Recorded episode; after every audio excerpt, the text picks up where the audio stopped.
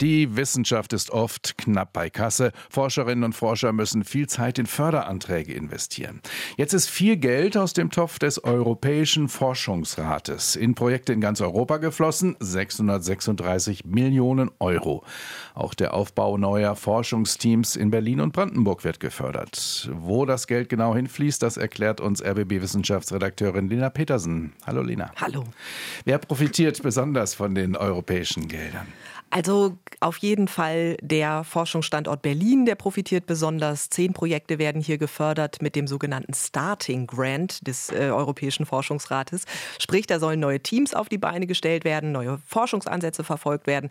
Das ist für junge Forscher dann tatsächlich sowas wie ein Jackpot. Also es gibt bis zu 1,5 Millionen Euro pro Projekt. Besonders in der Berliner Charité dürften dann junge Forscher gefeiert haben. Da werden einige Projekte gefördert. Da geht es unter anderem darum, wie man Leukämie in Zukunft besser behandeln kann.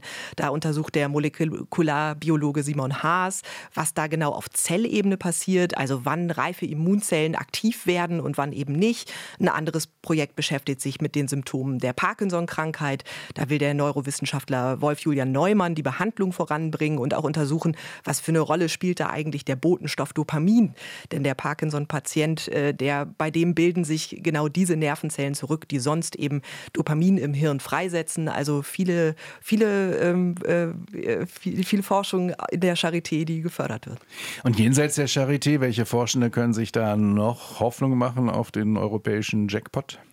Also ähm, da sind auch anderswo auf jeden Fall Sektflaschen geköpft worden, zum Beispiel beim Berliner Naturkundemuseum. Da wird die Forschung von der Astrophysikerin Jenny Feige jetzt für die nächsten fünf Jahre mit rund anderthalb Millionen Euro gefördert.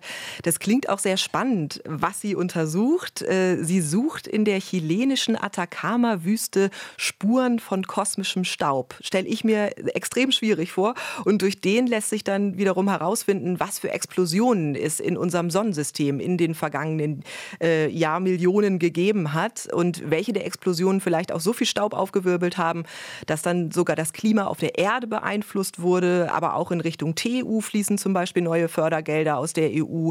Da untersucht Abdullah Ghani, wie kohlenstofffreie Brennstoffe wie zum Beispiel Wasserstoff besser genutzt werden können. Das waren jetzt im weitesten Sinne die Naturwissenschaften. Wie sieht es bei den Geisteswissenschaften aus? Wenige werden von der Industrie unterstützt. Profitieren die von dem Europäischen Forschungsrat? Ja, zum Teil schon. Auch da gibt es Projekte, zum Beispiel in den Sozial- und Geisteswissenschaften, die gefördert werden. Ähm, ein Beispiel ist äh, der Film- und Medienwissenschaftler Steffen Hüven. Der untersucht die atmosphärischen Techniken des Kinos. Also was reißt uns damit? Worauf springen wir emotional an? Wie kann das zum Beispiel auch gegen uns verwendet werden? Zum Beispiel, wenn es um Ideologien geht. Ein anderes Beispiel ist die Forschung von Jana Zocco und ihrem Team, die untersuchen literarische Texte von afrikanisch-europäischen Schriftstellern aus dem 19. Jahrhundert, um herauszufinden, wie wird da Europa als Schauplatz in Szene gesetzt und auch wie wird mit europäischer Geschichte umgegangen. Und da einfach nochmal eine schwarze, schwarze Perspektive genauer zu untersuchen und einen tieferen Einblick in die Literaturtradition zu kriegen.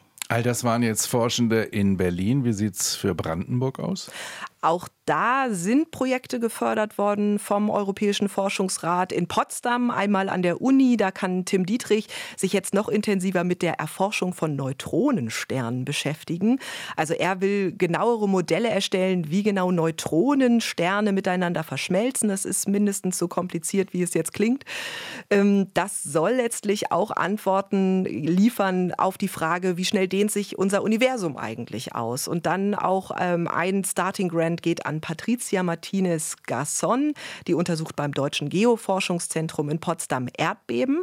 Da geht es dann vor allen Dingen um die Echtzeitbeobachtung von Erdbeben in städtischen Gebieten. Das will sie voranbringen. Also kurzum sehr viel forderungswürdige Wissenschaft hier bei uns in Berlin und Brandenburg.